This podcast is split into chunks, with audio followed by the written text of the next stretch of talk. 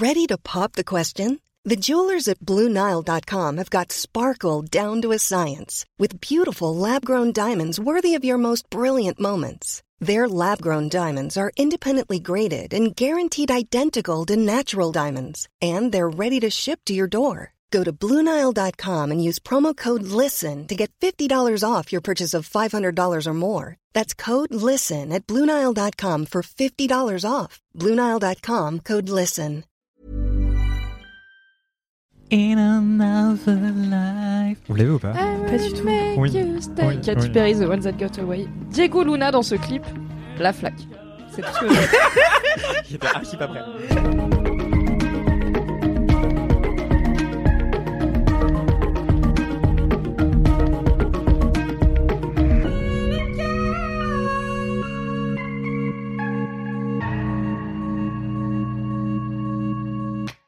Bonjour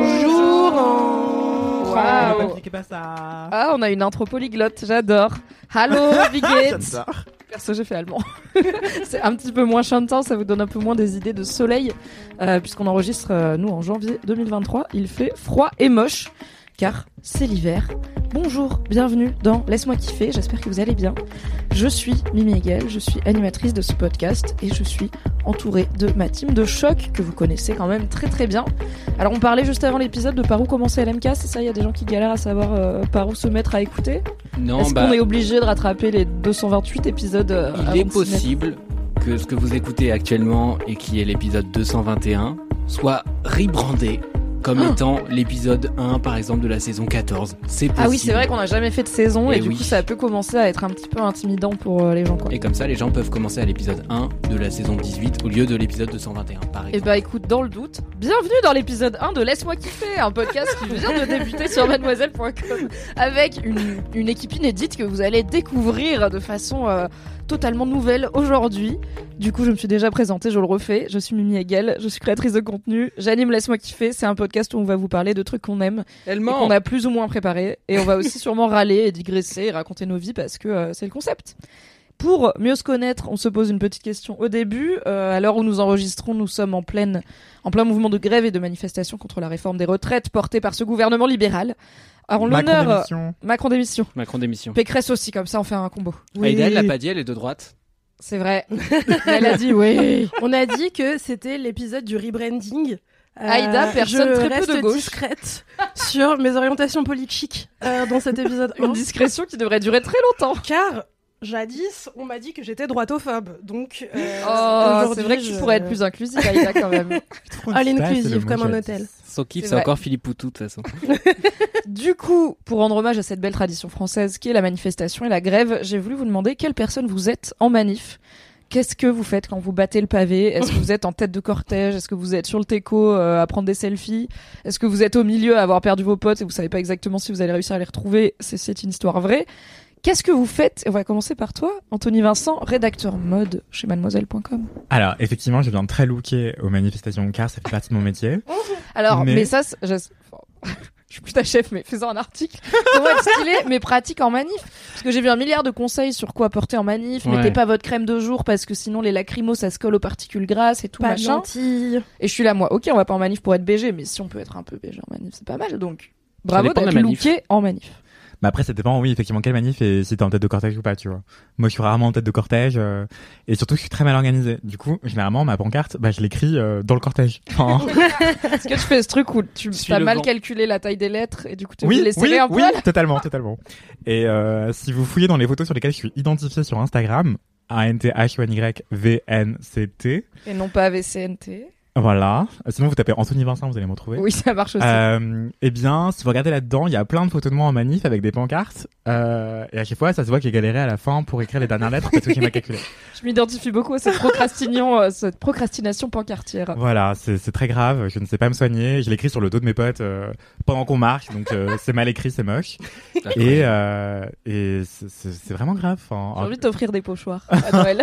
Ah oui, Ça te s'il vous plaît. faciliterait la vie. Des pochoirs avec des slogans de manif. Oui. Ah, ça, ça devrait exister, Juste ouais. des pochoirs lettres et comme ça t'en fais euh, Tu écris ce C'est que tu vrai, veux. c'est vrai. c'est Ça vrai, marche c'est aussi. Mais on en avait fait dans une box Mademoiselle des Oh. pochoirs euh, de trucs féministes. Mais c'est déjà extraordinaire que j'arrive avec un bout de carton en manif C'est vrai. et des stylos. que moi je ne fais pas. Et voilà, donc euh, je suis la personne qui a dans sa banane euh, des feutres euh, indélébiles, euh, des euh, du sérum phi et euh, des lunettes de soleil et de la crème solaire. Et c'est hyper important la crème solaire. Et, et voilà, et j'écris euh, mon bout de carton en marchant quoi. Et du coup, généralement, c'est prêt vers la fin de la manif. Franchement, le procrastineur le plus looké des manifs, c'est vraiment le meilleur persona pour toi. Ouais, je suis grave une fraude. Désolé. Bah non, t'y vas et t'as des pancartes, c'est déjà plus que ce que moi j'ai fait hier par exemple. Surtout, j'y vais avec de la voix pour gueuler les slogans. Voilà, c'est le plus Yes. important. Aïda, toi qui es peut-être ou peut-être pas de gauche, qui es-tu en manif Moi qui euh, vais devoir euh, mesurer mes mots pour ne pas me faire ficher S. Non, je rigole, je ne fais rien d'illégal, je ne fais rien d'illégal, pardon, maman. Alors moi je suis la personne Ah qui casse des abris avec mes potes. On met des foulards noirs sur notre gueule et puis on va éclater des vitrines quoi. Tranquille, tu coco. Non, euh, en vrai, bon, ça sert à rien de se rebrander en manifestation. Euh, chose qui est une euh, activité extrascolaire pour moi depuis que j'ai deux ans et demi à peu près. Euh, je suis la personne qui a l'habitude d'aller en manif et qui du coup comprend bien un peu genre comment les gens ils se placent et où est-ce qu'il faut aller à tel moment et où est-ce qu'il faut pas Mm. aller à tel moment et tout. Du coup, souvent, je suis un peu connoisseuse. la daronne de la manif. Genre euh, quand je vois des enfants qui font n'importe quoi, je leur dis un peu où est-ce qu'il faut aller et tout. Et je suis aussi la personne insupportable qui dit on court pas quand il y a des gens qui balancent des lacrymos, car il faut que quelqu'un le fasse, car c'est important de ne pas courir en manifestation même sous la panique. Pour ne pas créer de mouvement de Euh, foule qui peut qui peut être très des- dangereux. des Créer de la panique. Donc Oui. après les gens courent. Et, Et donc après, il y a de la panique. et après les gens Ouais. courent et tout. Voilà. vortex. J'ai vu assez de films de zombies pour savoir comment ça se Exactement. passe. Et quand on est dans une NAS entourée de CRS et qu'on ne peut pas bouger, euh, il faut Et pas faire y a peut-être des enfants en plus qui couraient partout, qui faisaient n'importe quoi. Tout à fait. Du coup, je suis, euh, je suis un peu une vieille daronne de manif et aussi. euh, Est-ce que genre tu prends des snacks et des bouteilles d'eau en plus pour les donner aux gens? Non, Pas à ce point-là. Vraiment pas. Je, je laisse ça aux experts de la CGT avec euh, leur petit barbecue à roulettes, trop mignon. Oui. Mais euh, mais ouais non, euh, voilà globalement. Et je crie des trucs et Pas de pancarte. pas de pancarte. euh, J'aime bien avoir les mains libres et tout. Genre je suis pas très euh, pas très aller en manif chargée. Je suis très aller en manif avec euh, du sérum fi dans les poches et des bonnes baskets. Très bien. Mathis? Je suis une personne paradoxale en manifestation parce que à la fois Une femme à Baragould de quoi? Non, pardon, t'es trop jeune. T'es trop jeune. Mais toi aussi, Une t'es en femme 2002. Barbara On alors on l'a pas dit, mais Anthony est un jeune Oui, membre de l'équipe voilà. de Laisse-moi kiffer de Mademoiselle. C'est ça. C'est notre recrue Zoomer, puisqu'il est en- né en 2002, rendez-vous. Exactement, exactement. Il n'a pas vécu la Coupe du Monde 98, bien sûr. Vous pourrez vérifier sur sa page Wikipédia. Mathis qui... T'as une page Wikipédia, frère? Oui. Non, j'ai pas de page Wikipédia, suivez-moi sur TikTok. Il a une page Wikipédia de une On vous mettra le lien dans la description. Évidemment. Mathis Pardon qui, pour le coup, est plutôt proche de la retraite, bien sûr. Et qui euh, n'a pas de page Et Wikipédia. qui n'a pas encore de page Wikipédia. Ouais, non seulement proche et attaché à la retraite finalement, qui est un concept finalement assez chouette. qu'on On a, on a quand même eu une belle Ouais, idée J'adore la, retraite dans 10 ans, il n'y en aura plus. Euh, pas coup, une forme d'ambivalence. Ambivalence parce que multitude. j'ai des moments où je suis complètement teubé, les larmes aux yeux en mode ce qu'on vit c'est magnifique, la force du collectif. Enfin, je suis une daronne de Montreuil quoi. Euh, et, C'est trop précis, putain et la seconde d'après, je suis angoissé parce qu'il y a un bruit un peu fort et que j'aime pas les trucs euh, un peu forts et un peu soudains et parce que je suis fragile également. Euh, et typiquement, ouais, genre j'ai déjà fait des concerts pareil où il y avait des pétards. Je suis au bout de ma vie. Je, je déteste ça. Et de même que euh, quand Forme j'avais de été Labrador, quoi. Exact, une forme de labrador. Je suis un On en labrador en revient toujours à cette même conclusion. Je suis toujours à la... Mathis, un dogo. Labrador. chaque semaine, à chaque question, je réponds je suis un labrador. Tu voilà. peux. Quelle que Non, soit la réponds question. euh, autre chose, mais on va toujours finir par boucler sur un peu Labrador, finalement. Mais voilà, mais typiquement, je, quand j'avais été à, à New York, quand euh, on avait été à Times Square, et typiquement ma pote avait adoré en mode ah mais il y a plein de stimulation et tout, et en mode t'as vu c'est trop bien, elle se tourne vers moi, j'étais en larmes, j'étais au bout de ma vie parce que je, je, je vois tout ce qu'il y a autour. En fait, j'ai une bonne vue, j'ai un bon regard périphérique, j'ai plutôt une bonne oreille aussi, et du coup j'entends tout, je vois tout, je ressens tout. Et je suis en mode ah le métaverse et du coup c'était l'enfer. Et donc en manif je peux avoir ce genre de moment. Donc ça je choisis bien on va dire mes les manifs où je vais et les parties de la manif dans lesquelles je vais. Yes. Euh, la manif nous toutes pas de problème on est là tu vois. Euh, pareil euh, la Pride radicale tout ce que tu veux il y a pas de souci.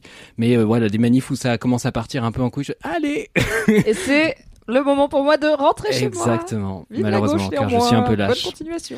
Non mais il n'y a pas de, enfin l'important c'est d'être là euh, si jamais vous pouvez, et vous le voulez. Mais euh, tu- enfin je suis assez hypersensible aussi, surtout au bruit. Et euh, et ce qui m'aide beaucoup c'est d'écouter en fait le- ma propre musique ou ma propre playlist Mm. en manif aussi pour m'épargner. Surtout quand je sens que je j'ai trop d'émotions et trop Mm. de stimulation et que ça devient ingérable. Pour éviter de partir en crise, bah j'écoute ma musique. Ouais, puis quand t'as eu motivé, motivé de Zebda trois fois, t'en peux plus, tu vois. Oui, déjà la première fois, là, est-ce que en 2023 on n'a pas de notre son de manif CGT arrive, attends, j'ai un disque. Non, non. Quand est-ce qu'on n'a pas eu un nouveau son de manif en vrai? Est-ce que ça se renouvelle ou pas? Bah franchement maintenant il y a Aya Nakamura donc c'est. Oui, C'est vrai. Bah ouais. c'est vrai. Merci à Yana Kamura d'avoir mis une alternative à Zebda, un, contenu supplémentaire à. Zebda et affilié dans nos manifestations françaises. Euh, moi, je vais pas trop en manif parce que déjà, je sors pas trop de chez moi. Aussi, euh, j'aime pas trop la foule et j'aime pas trop. En fait, j'ai, T'aimes pas Je- trop la je gauche. suis pas agoraphobe. J'adore la gauche. Juste la balise pour tout, c'est tout. Oui, je, je fais Quand voilà. c'est Je me suis déplacée pour les causes qui valent le- la peine. Euh, non, pas du tout évidemment. Je. lapsus. C'est incroyable. Je- qui valent le peine. Ah, j'ai dit qu'il T'as le dit ça Écoutez, écoutez, ne me faites pas dire ce que je n'ai pas dit. Je le dis. Je le pense. C'est enregistré. C'est capté. Du coup, je suis pas agoraphobe, mais genre je peux faire des événements avec plein de monde et tout, c'est pas un souci. Mais j'ai peur des mouvements de foule. Et du coup, Mm. le fait de, en plus euh, maintenant que les manifs sont peut-être un peu moins familiales qu'il y a quelques années et Mm. un peu plus menacées, etc. Et puis aussi, on a, moi maintenant j'habite à Paris. Les manifs à Valence dans la Drôme, c'était un peu moins euh, vénère euh, parce qu'il y a déjà moins de personnes humaines qui habitent là-bas. Et les flics sont peut-être un petit peu moins tendus euh, qu'à Paris. Du coup, voilà, je fais peu de manifs, mais j'en ai fait quand même, euh, notamment à Paris. Et je suis, alors moi, du coup, je suis sur le teco et vers l'arrière. Genre, je suis vraiment pas au cœur de la manif parce que l'idée, c'est toujours d'avoir l'impression au moins que je peux me barrer quand je veux. Que vraiment, je peux juste Mm. m'arrêter, prendre la première rue à droite et quitter le cortège et prendre le métro et rentrer, quoi. Au niveau du barbecue. Euh, et je suis bien évidemment, au niveau du barbecue, je pense que j'ai jamais fait de manif sans manger un sandwich merguez à un moment. Pour moi, ça fait partie du package. et c'est vraiment un plaisir. Genre, je mange pas de sandwich merguez dans ma vie, euh, très rarement. Mais à chaque fois que je À fais une manif, je mange un sandwich merguez pas très bon euh, du gars qui a son stand bon. à répu là et je suis là c'est pas très bon le pain il est nul Des la fois, merguez elle est sûre ou sous cuite on sait pas trop il y a des vieux poivrons t'es là on sait pas depuis combien de temps ils sont là mais ça fait partie de l'attirail tout comme je vais jamais à Ikea sans manger un hot dog Ikea je vais jamais en manif sans manger un sandwich merguez je sais juge-moi il coûte 50 centimes je les aime bien quoi Non, j'ai juste me rappeler qu'il plaît chez Ikea. Bon, finalement. Donc voilà, évidemment côté bouffe de la manif, qui est aussi généralement un côté assez calme, où les gens bah, justement font plutôt une petite pause, où il y a des enfants, des gens qui se rechargent parce qu'ils ont un peu euh, tourné de l'œil ou quoi, et euh, près de la sortie, comme dans les salles de concert. Toujours. Hmm. Alright, c'est l'heure d'un segment inédit de ce podcast inédit dont nous fêtons le premier épisode. On s'est dit, on va inventer des commentaires qu'on aurait reçus sur d'autres épisodes qu'on aurait par exemple fait dans une dimension parallèle. Une autre Du vie. Voilà, dans une autre vie avec euh, d'autres voix. Du coup, Anthony, est-ce que tu as un commentaire sur ta dernière participation à un autre podcast qui ressemblait vachement à Laisse-moi kiffer, mais comme on fait le pilote, ça marche pas? Évidemment, euh, j'en ai même deux et que je vais lire rapidement. Alors, T'inquiète, prends ton temps. il y en a un premier de quelqu'un qui s'appelle arrobase prononcer Louve qui dit je Ah, suis je l'adore, on s'est appelé l'autre jour. oh Adorable. Personne très cool.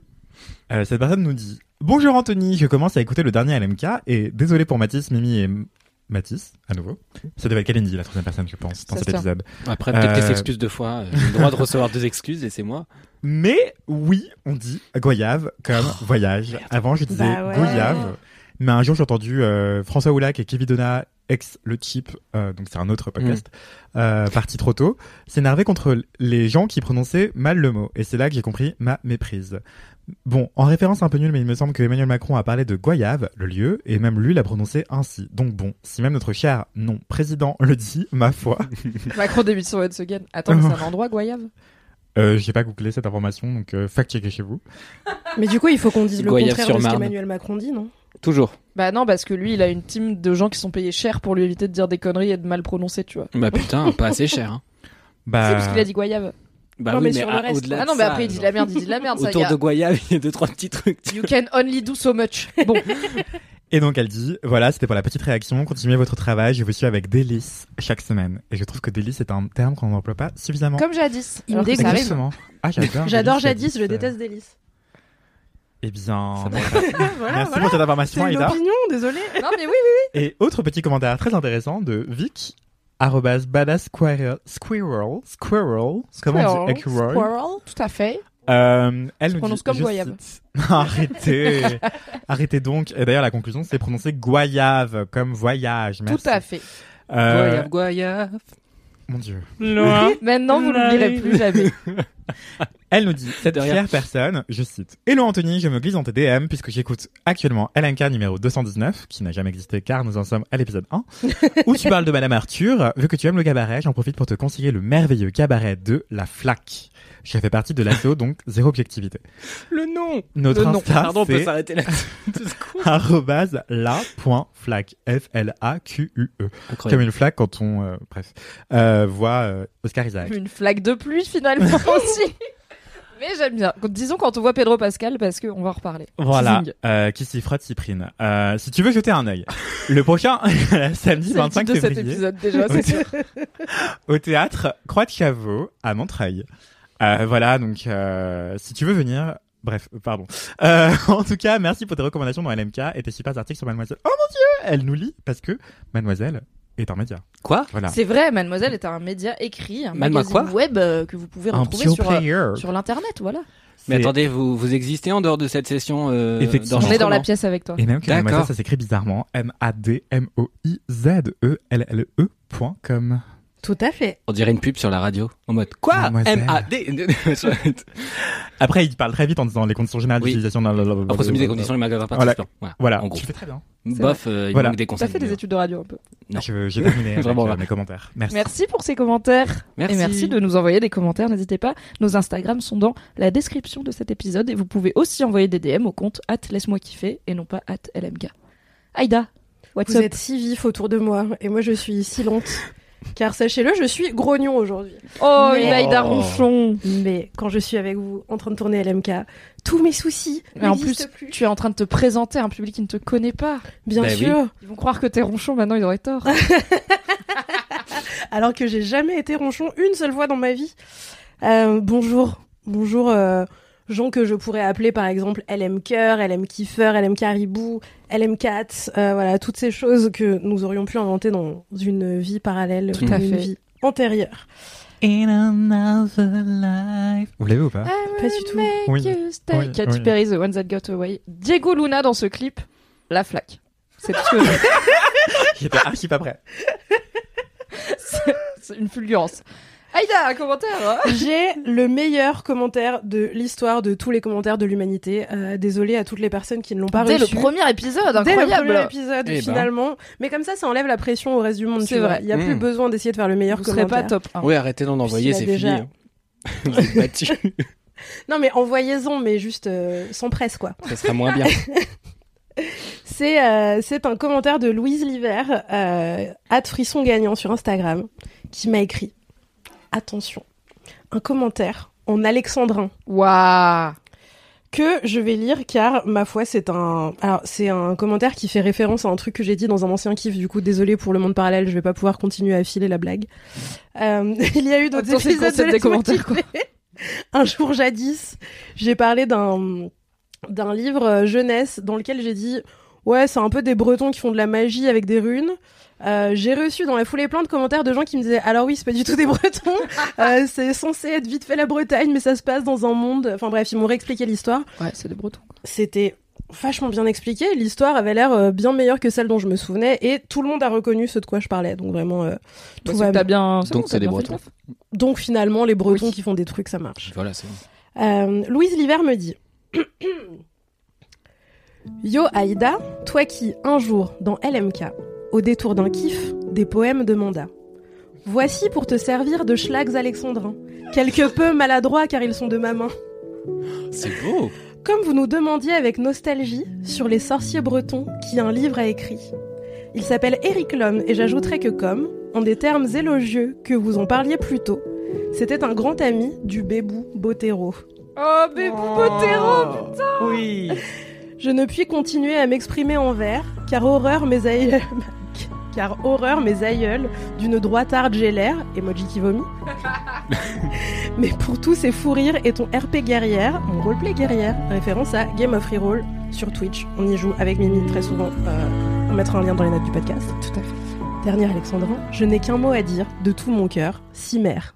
Waouh. Oh là là. Schlags alexandrin, c'est mon nouveau combo de mots préféré. C'était incroyable. C'était trop bien. Une merveilleux à lire, même à lire. J'ai trop aimé le lire parce que c'était vraiment des super alexandrins. Un délice. Euh, Louise Liver, je t'aime. Voilà, c'est tout ce que j'ai à dire. non mais oui, la barre est très haute, très très haute. Euh, à voir si vous arriverez à faire mieux. Envoyez-moi des envoyer poèmes, un n'hésitez slam, pas. Vraiment, j'aime les poèmes. Même mes ex m'ont jamais fait un truc pareil, quoi. C'est donc ça les relations parasociales. Mathis, tu as un commentaire? Oui, euh, je- j'en ai même sélectionné plusieurs parce que pourquoi pas. ça va aller vite, ça va aller vite, ça va aller vite. Euh, J'étais à Bruxelles le week-end dernier, ça me paraît déjà loin, euh, mais du coup, Bruxelles, je- Bruxelles, je t'aime. Pardon. C'est un épisode jukebox, c'est vrai. Et du coup, j'ai reçu un commentaire de Oli Maxi euh, qui m'a fait euh, tout un petit texte euh, tout mimi. Et je précise que j'étais à Bruxelles parce que du coup, j'étais en train de marcher et genre j'ai dû m'arrêter parce que mes petits yeux ils se remplissaient de larmes parce que j'étais touché. C'était Mimi. Et c'est juste parce moi, que Mimi. elle m'a dit coucou. Oui. Elle m'a dit coucou Mathis. Ça fait plusieurs fois que je me fais la réflexion, donc je me suis dit que j'allais te la partager. Donc là, je ne sais pas ce qui vient ensuite. On ne sait pas suspense. Je trouve que tu fais un travail de dingue pour LMK, que ce soit le montage des épisodes, l'incrustation des exemples sonores des kiffs, les multiples versions des génériques, les montages photos pour les vignettes Instagram, les stories interactives, les jeux de mots de qualité, tout ça, tout ça. Franchement, bravo. Je rappelle que je n'ai pas écrit ce commentaire, ça n'est jamais arrivé. D'ailleurs, c'est le premier épisode. Euh, elle me dit tu en as fait, tu en as fait beaucoup, tu en fais beaucoup. Pardon, on dirait que je suis décédé. Et en plus, c'est toujours recherché et pertinent. il, y a, il y a mon porte. Oui, c'est la première option, c'est il est mort, hein. c'est pas il est allé bosser ailleurs. C'est vrai, il est décédé, il y a une bougie devant son visage. Euh, non, c'est vrai. Tu en fais beaucoup et, et, et en plus c'est toujours recherché et pertinent. Je trouve que tu as beaucoup de conscience professionnelle et une créativité très divertissante. Qu'on donne une augmentation à cet homme, c'est écrit en majuscule et ce n'est toujours pas moi qui ai écrit ce commentaire. Hâte la direction, néanmoins. Entre parenthèses, pour financer un support avec amortisseur pour le, sur lequel poser Ruby dans le panier du Vélib quand vous passez sur les pavés. She only deserves the best. Pour les gens qui viennent de débarquer, Ruby c'est mon petit chien qui est une petite fragile et qui n'aime pas beaucoup les pavés quand elle est dans le panier du vélo. Et D'ailleurs moi non plus, mais c'est pas ma faute. Et elle me dit, elle conclut en disant vraiment bravo et merci pour ton travail. Tu rends l'expérience d'être une LM kiffer kiffeuse encore plus agréable. Des bisous. Et j'ai trouvé ça très mimi. Oh, oui, c'est très vrai. Quand t'es, quand t'as take over euh, le montage du podcast, j'ai plein de, mais je te, je te l'avais dit, je pense à l'époque. J'ai plein de potes euh, auditeurs et auditrices qui m'ont dit, euh, ça tue, euh, ça tue ce qui fait Mathis, quoi. C'est vraiment du super boulot. Donc, Bah trop bien. Bravo. Bah profitez tant que ça dure, c'est chouette. Voilà. Euh... Parce qu'après, on meurt. Exactement. Non, et je voulais faire une petite, euh, un, un petit clin d'œil quand même euh, à une LM Crado qui s'est mise euh, dans cette mission, du coup, de faire le fameux doc récapitulatif par rapport Oui. au livre qu'on a lu. C'est incroyable. J'ai pu l'enlever de ma to-do list alors que j'avais même pas entamé l'idée Voilà. de peut-être le faire pour de vrai. Et il y a une LM qui Quelqu'un l'a fait Et Oui. c'est en deux étapes. Il y a donc Faut Chloé, il y a Chloé tiré du bas MGR qui l'a fait euh, avec un, un, un Google Doc. Alors il y a des toutes petites bébés erreurs mais qui m'ont fait beaucoup rire. Par exemple, la troisième vengeance de Robert Poutifard, qui est un livre de Jean-Claude Bourleva. Elle a écrit que l'auteur c'était Robert Poutifard et j'ai trouvé ça incroyable. Il a écrit la troisième vengeance de Robert Poutifard. Voilà, je, trouvais ça très drôle. Euh, mais au-delà de ça, enfin le travail est complet, le tableau est super clair. C'est trop. Pourquoi je suis en train de corriger une copie? Le travail est complet, c'est très travail clair. pertinent. Et euh, du coup, dans la foulée, euh, il y a Shana tiré du bas Marine qui nous a fait un Goodreads et euh, mais, qui a adapté. mais LM c'est cœur, mais je vous aime tellement. Et oui. Goodreads, c'est une plateforme où on peut centraliser du coup euh, les, livres qu'on lit et y mettre euh, pourquoi pas des critiques, mais déjà centraliser tous les livres dont on a parlé dans l'MK sur Goodreads, c'est un travail de titan. Donc, Voilà, merci elle a fait une étagère par personne, donc euh, c'est très J'ai chouette. mon étagère Goodreads LMK. T'as ton étagère Goodreads à LMK. à suis trop plaît Je vous, je je vous partagerai tout ça sur Instagram incessamment sous peu. Oui. Euh, et voilà, je vous donnerai tous les liens euh, nécessaires. euh, je pense dans une story que je mettrai ensuite à la une si je fais bien mon travail. Surtout qu'effectivement, il faut vite prévenir les gens avant que d'autres personnes essayent de, fa- de le faire, en fait, pour leur Oui, y a Oui, oui, c'est bon, l'idée. c'est fait. Euh, dès l'épisode prochain. 1, merci, bravo à vous. C'est fait. Vous n'avez plus à le faire, sauf si vous trouvez que c'est mal fait, que vous voulez en faire une deuxième version, mais c'est La vraiment votre colère. problème au bout d'un moment. Une guerre de chapelle. sur Sens Critique Grave. ou je sais pas quoi. De quoi Enfin, je sais pas. Sur Sens Critique ou je sais pas quoi. Non, il y a pas un truc comme ça. Oui, bah Sur faites-nous un films qu'on book a talk fait, si ouais. vous voulez, faites-nous une chaîne Twitch, enfin voilà, débrouillez-vous quoi, mais euh, c'est déjà trop bien. Gratuitement, allez-y. Un Goodreads et un doc euh, classement de, enfin Excel euh, recensement de tous les livres qu'on a Voilà. vantés dans LMK. Et toi, Vraiment, Mimi Pardon. Non, Vas-y. Vraiment. Vraiment, le monde ne mérite pas les LM cœur et, vous vrai. êtes euh, C'est vrai. vraiment Le monde a de la chance de vous avoir. trop trop vrai. cool et Et trop nous chou aussi. collectivement de faire des trucs comme ça et de nous envoyer des commentaires et d'être d'excellents êtres humains puisque vous nous écoutez toutes les très semaines. vrai. Tous les jeudis. Chloé me dit, euh, elle rebondit sur euh, mon kiff alors qu'il n'était pas le dry January, euh, car je ne fais pas ça, mais qui était une réflexion sur la gestion de ma consommation d'alcool et le fait d'être un peu plus en contrôle maintenant qu'il y a quelques années. Chloé me dit Hello, bonne année Mimi. Bonne année Chloé. J'ai bien aimé ton kiff sur la consommation d'alcool. C'est une discussion que j'ai souvent avec mon entourage. Je ne suis personnellement pas une grosse buveuse. Team aller en soirée techno sans une goutte d'alcool toute la nuit par exemple. Respect, je fais pas ça même bourré. Mais je me permets de partager mon tips pour conscientiser sa consommation et faire le vrai choix de prendre un verre d'alcool quand on est au bar et pas juste par réflexe. Perso, je commence toujours par un soft. Et bien souvent, je me rends compte qu'après un verre d'ice tea, je n'ai pas envie de plus. Alors que si je commence par un verre de vin, ça en appelle d'autres derrière. Et si après mon soft, j'ai envie d'alcool, je sais que c'est une vraie envie. J'ai pris cette habitude en septembre, donc nous sommes en janvier, et ça a été plutôt bénéfique. Voilà, c'était mon conseil, en plus de la sacro-sainte règle, un verre d'alcool, un verre d'alcool, un verre d'eau. Bonne année à toute l'équipe LMK. Petit tips, du coup, si... Waouh, je vais pas y arriver, je vais la refaire. Merci Chloé, petit tips supplémentaire du coup pour celles et ceux qui voudraient consommer de l'alcool euh, parce qu'ils en ont envie et parce que c'est vraiment pour passer un bon moment ou pour une bonne raison et pas juste par réflexe ou par pression sociale. Prenez d'abord un petit soft, sirotez-le tranquillement et comme ça vous verrez si vous aviez surtout soif et envie de convivialité ou si Mm. vous avez en fait bien envie d'un petit verre, auquel cas bah faites-vous plaisir avec modération. Merci pour vos commentaires, c'est l'heure d'une anecdote de star que Oh. comme d'habitude je n'ai pas lu euh, car je veux la découvrir en même temps que vous qui nous a lu. été envoyée par Lo sur Instagram.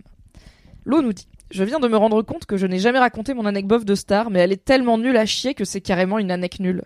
Il faut savoir que je suis fan de. Putain, attends, t'avais dit comment? Tame Impala? Tame... Moi je dis T'as Tame, mis pas là. Tame Moi, je dis Impala. Tame Impala. Moi, je dis Goyave.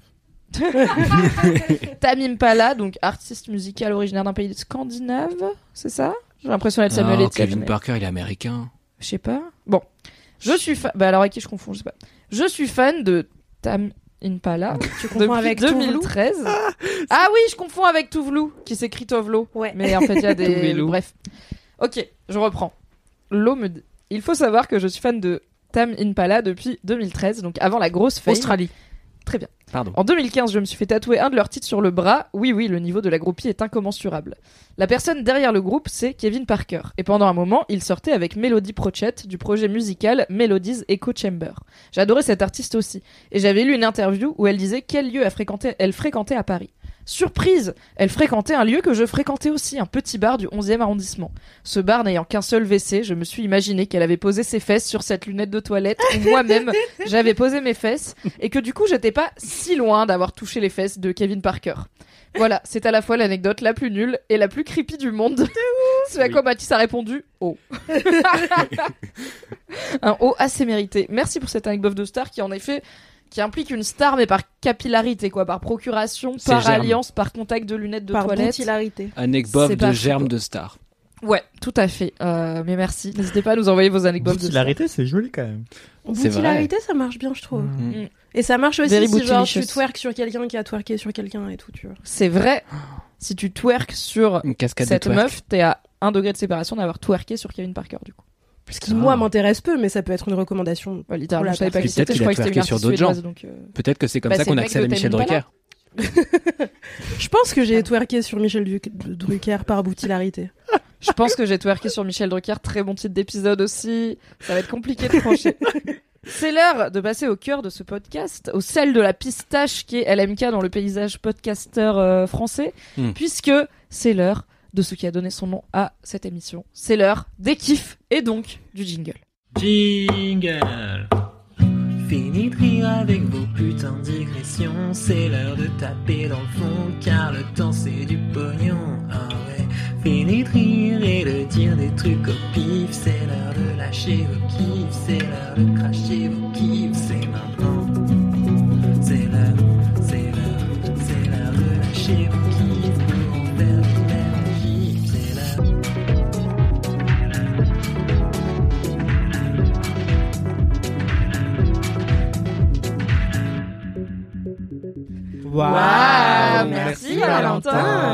Vous aurez pas la ref à la maison si vous écoutez. Vous commencez par là. Qui est Valentin Ne le cherchez pas dans les notes du podcast, il n'y sera pas. Valentin est un mystère. J'aime pas les mecs qui font des tag and die. Pardon. Valentin, il a fait un On va tie and pas- die Non, on va pas, on va pas continuer. On va juste laisser ça là. J'aime pas les mecs qui font des tie and die. Un jour, Tequila Tex dans mon podcast sur House of the Dragon, il a dit, je me méfie des hommes qui ont un man bun. J'étais là, je comprends un peu. Non, Parce que c'est parce qu'il est médiévaux, chauve, t'es qu'il a texte aussi. c'est ma kryptonite. Un peu, mais il m'a dit même quand, genre, les hommes avec les cheveux longs, je, les- je trouve qu'ils ont pas l'air dignes de confiance. Et il m'a dit surtout quand il les attache. Mais en, de- tu vois, en Ned Stark, quoi. Là, Ok. Hmm. C'est très spécifique. J'ai envie de faire une confidence, mais je vais la faire à moitié parce que sinon ça va être trop long, trop crépi, trop intime et trop intrusif. Mais dans un Alors, podcast, on veut on tout savoir maintenant. grave. On veut la dans un podcast, on m'a demandé mon premier émoi érotique. T'as vu un homme avec un tie and dye Non, bien sûr que non. Dit un avec man des boy. valeurs et des principes. Non, mais j'ai parlé de Sully dans Dr. Queen. Vraiment, c'est euh, la... enfant. J'ai eu ma. Ouf, C'est trop. Attends, c'est Ton qui je m'arrête là. Non, mais Oui, on va dire c'est marrant ouais. pour un 2002 comme référence, Docteur Ah oui, c'est marrant. Attends, je Google, je sais pas qui c'est. Est-ce que tu peux nous faire une c'est le mec avec les cheveux longs. Oui, euh, voilà. Et C'est un peu le sidekick de Dr. Queen, femme médecin, quoi. Ouais, voilà. C'est euh... d'ailleurs c'est un blanc euh, qui fait de l'appropriation culturelle parce qu'en fait, je crois qu'il est amérindien. Mais Ah ouais, Natif hein. américain. Non, mais j'avoue, ça aurait marché de fou. Non, euh, mais j'avais genre aussi. euh, 6 ans quoi. Mais c'est terrifiant. J'avais 5-6 ans. Fais voir. Ready to pop the question? The jewelers at BlueNile.com have got sparkle down to a science with beautiful lab grown diamonds worthy of your most brilliant moments. Their lab grown diamonds are independently graded and guaranteed identical to natural diamonds, and they're ready to ship to your door. Go to BlueNile.com and use promo code LISTEN to get $50 off your purchase of $500 or more. That's code LISTEN at BlueNile.com for $50 off. BlueNile.com code LISTEN. Non, ouais, en voilà. vrai, je ouais, comprends. voilà, I get franchement, it. ouais, de ouf. Genre, j'avais des amoureux à 5-6 ans, un peu éclatés comme ça. Mais ressemble à une fève. Foot, quoi. Non, mais depuis, je, euh, depuis, je craque pour les mecs aux cheveux longs, quoi. Mais genre vraiment, euh, Waouh. c'est un conditionnement, c'est. Genre imprimé, Francis euh, Lalanne, c'est ta cam et tout Non, Alors, c'est pas pas tous les mecs, n'importe quel mec aux cheveux longs. Euh, mais- Pas tous. C'est demain, euh, Darmanin, les cheveux longs, je suis pas sûr que ça suffise, quoi. Ah, Non, c'est Mais il se fera sûrement un man bun parce qu'il n'est pas digne de confiance. C'est quoi ton kiff, Anthony, à part euh, les hommes avec les cheveux longs, mais pas de tie and dye? Ce qui est, euh, faut pas faire d'ombré, très bon mais résumé. faut avoir les cheveux longs. Très bon résumé. Alors, mon kiff, c'est. Tu n'as pas de notes aujourd'hui, c'est fou. D'habitude, d'habitude, Tout est là, tout est là, tout est dans ma le reste On en a des contenus qu'on produit qui ne sont pas laisse-moi kiffer qui viennent commencer. Oui. Tu as toujours des notes. Tu peux Oui, le faire. bien sûr. Tu peux le faire, Euh, mon kiff, c'est le JT Mode. Voilà. Euh, voilà, c'est le journal Twitch de la mode que euh, une merveilleuse personne anime, à savoir moi. Euh, J'étais là. Bah, c'est toi, du coup. alors, petit point contexte. Le journal Twitch de la mode, c'est une émission que j'ai lancée avec une streameuse qui s'appelle It's Saru, Sarah Fekak de son vrai nom. Euh, Que vous avez pu croiser sur la chaîne Twitch de Mademoiselle. Évidemment. En Tout à fait. 2021 Bah au oui. moins, et au moins début 2022, je pense. Voilà, et donc elle stream sur Mademoiselle, sur la chaîne Twitch de Mademoiselle, en plus de sa propre chaîne à elle, et elle est passionnée de mode, elle a fait des études de mode, et en fait avec moi, on... elle anime cette émission qui existe depuis 7 mois maintenant, sur la chaîne Twitch de Mademoiselle, où on invite euh, généralement euh, une intellectuelle euh, qui a fait des fashion studies, quoi, qui a étudié euh, la mode à l'université euh, en tant que terrain de recherche euh, universitaire, et pas pour couper des patrons... Euh, euh, pas des patrons d'entreprise, mais des patrons de C'est couture. dommage. Excusez-moi. Euh, On peut faire les deux. pas pour devenir créateur, créatrice de mode, mais pour euh, réfléchir à la mode, quoi. Euh, et justement, euh, en parallèle de cet invité qui est plutôt côté euh, académique, eh bien, il y a aussi une invité côté créatif, créatrice, créateur. Euh, soit parce que euh, il ou elle a fondé sa marque, ou bien euh, cette personne a, est styliste, ou bien photographe, ou bien euh, auteur autrice d'un compte Instagram sur la mode, des choses comme ça quoi. Euh, et bref, donc chaque émission, il y a deux invités et Sarah et moi qui animons l'émission. Et euh, bah c'est génial en fait. Euh, et donc tout ça c'est disponible en replay sur la chaîne YouTube de Mademoiselle et sur la chaîne Twitch de Mademoiselle. Et l'émission a lieu euh, chaque mois sur Twitch en direct. Euh, et le dernier numéro était vraiment euh, un grand saut dans le vide pour moi parce que c'est la première fois que j'ai animé l'émission seule parce que Sarah était à New York, occupée, trop busy, euh, booked and busy et tant mieux pour elle. Euh, et du coup j'étais terrifié à l'idée d'animer une émission Twitch pendant deux heures avec deux invités. Je suis sûre t'étais super. Eh ben, j'espère que oui. Euh, et je vous invite à effectivement à regarder l'émission sur YouTube et sur Twitch pour euh, vous faire votre propre avis. Et justement, l'émission présentée comme ça a peut-être l'air relativement inaccessible, mais justement, euh, je fais tout un travail de vulgarisation euh, pour rendre le sujet accessible et intéressant pour les gens qui s'intéressent pas forcément à la mode en fait. Et le but, c'est de parler au plus grand public pour euh, se dire, mais en fait, la mode, c'est quoi? Pourquoi il y a des gens qui défilent? Euh, Pourquoi est-ce que ça arrive six mois plus tard en boutique Euh, Pourquoi ça coûte si cher Est-ce que ça pollue Comment on fait Comment, Comment on choisit ce que les gens ils vont porter Ouais, voilà, toutes ces questions-là, euh, on s'y intéresse. Euh, notamment dans le dernier épisode, on avait invité, euh, enfin je dis on, mais c'est moi, euh, j'avais invité euh, le créateur Grégory Azad, qui vient de Martinique comme moi, et euh, qui a fait euh, des études de mode dans une grande école euh, et qui était pas forcément, qui avait pas forcément le réseau pour faire ça et tout. Et donc il a un parcours hyper intéressant et sa première collection de fin d'études était passionnante, hyper belle et on la décrypte ensemble. Et euh, avant ce décryptage-là, bah, on parlait notamment de comment les gens s'habillent en Martinique. C'est archi marrant. Enfin, on parle notamment de comment est-ce que, euh, enfin, dit comme ça, ça a pas l'air drôle, mais comment est-ce que euh, aller au cimetière, c'est une occasion de se sursaper. Why Même not, en prendre fait? l'avion, tu vois, genre, euh, c'est un truc que tu fais pas tous les jours et du coup, tu te sursapes. Et voilà, et je trouve ça trop trop drôle. Est-ce que c'est pour ça que t'es sapé en manif? Parce que c'est un peu une occasion euh, Ouais, exceptionnelle. on sait jamais, ouais. Il y a des photographes Ouais, et tout, on sait jamais. Il y a des caméras, il y a des drones. Imagine, euh, t'es pris en photo par, avant de partir en prison, bah t'es pris en photo, tu vois. C'est vrai. Euh, et c'est aussi parce qu'en fait, je supporte pas l'idée de garder des vêtements pour des grandes occasions. Chaque jour Oui, est une grande occasion. Tu sais jamais si tu vas mourir demain, donc euh, ou aujourd'hui ou maintenant. Donc voilà. Euh, Pas maintenant. Je me suis égaré. Euh, je voulais dire qu'il y avait Grégory Assad dans le dernier épisode et avec Christelle Bakima qui est responsable communication dans le Web 3. Et le Web 3, c'est quoi? Bah, c'est une longue histoire. Et je vous invite à écouter. Teaser. Bon teaser. c'est une longue histoire et surtout le Web 3, c'est quoi et quel est le rapport avec la mode? Bah, en fait, il y en a plein. Donc, euh, écoutez le JT Mode. C'est un peu le métavers, genre? Ouais, c'est genre le métavers. mais pourquoi est-ce qu'on ouais, ouais. de manière virtuelle? Ouais, Et ouais. pourquoi est-ce que ça peut servir aussi le luxe et l'authenticité et, et la traçabilité, les enjeux d'éco-responsabilité, etc., etc., etc. Ça a l'air compliqué dit comme ça, mais justement, c'est dit avec beaucoup de pédagogie, raconté avec beaucoup de passion et surtout euh, avec humour, parce qu'on est archi drôle. Voilà, donc écoutez le JT Mode, ça s'écrit la lettre J comme journal, T comme Twitch, euh, plus loin de la mode, le JT Mode de Mademoiselle. Et il y a Euh, une euh, période, c'est genre. C'est mensuel. mois- Oui, mais c'est. Est-ce que c'est genre tous les derniers mardis du mois ou c'est Alors- une fois par mois, mon gars, quand on peut Ce qui est, C'est ok. le deuxième mardi de chaque mois. Très bien, le soir? Le soir de 19h à 21h sur la chaîne Twitch de Mademoiselle. Abonnez-vous. Avec Et bientôt, ce sera en replay podcast. Pas tout de suite, parce que pas tout de suite. Du coup, je l'ai pas annoncé. euh, Mais un jour, Un jour, vous pouvez Dans vous abonner. deux mois, je crois. voilà, Et vous qui écoutez, cet euh, épisode en 2047, euh, déjà euh, bravo. Et- trop On espère que ça va. temporels. En 2023, c'est déjà un peu chaud. On espère que pour vous, ça va, ok? Et qu'on est là aussi avec vous. Alors peut-être qu'on fait plus LMK, mais on espère qu'en 2047, ça va. Mais attendez, euh, le kiff dans le kiff, c'est justement faire cette émission, l'animer, et justement quand je l'animais, je suis en train de me dire waouh, c'est pour ça que je suis devenu journaliste. Enfin, Ah, trop Oh. cool et euh, je- ouais, trop j'étais cool. trop à fond. J'étais en train de me dire waouh, purée, je suis en train de d'écouter des gens euh, parler de leur passion et puis ça m'intéresse de ouf et puis euh, en fait on la partage avec d'autres gens et on essaye de rendre ça accessible avec pédagogie avec humour euh, et j'étais genre waouh en fait euh, c'est pour ça que je fais ce métier en fait et j'aimais trop et j'étais trop à fond C'est Trop bien. Et, euh, et aussi, je me suis dit, waouh, mais en fait, si on m'avait dit dans, il y a 10 ans que j'aurais fait ça, moi qui suis giga timide et introverti, je serais pissé dessus. Et en fait, euh, là, je l'ai fait. Et tu ne t'es pas pissé dessus. tu, tu l'as fait quoi? Tu, tu l'as fait pissé dessus Donc voilà. Et si Bravo. vous vous dites, euh, oui, mais moi, la mode, euh, j'y connais rien, ça m'intéresse pas trop et tout, et que vous n'êtes pas sûr de, est-ce que vraiment euh, cet homme qui me vante son, son émission Twitch va réussir à m'intéresser à la mode et à la rendre accessible, allez lire un ou deux articles d'Anthony Vincent sur Mademoiselle. Vous aurez une bonne idée de la réponse est oui. Puisque moi-même, qui suis une quichasse en mode, tu m'as appris beaucoup de choses. Et t'es vraiment un gros nerd de la mode, du coup tu remontes à des trucs hyper niches, mais en fait tu les apportes euh, de façon super fluide, avec humour, avec des refs et tout. Donc, je crois complètement à ta promesse du JT merci, mode de. Mademoiselle.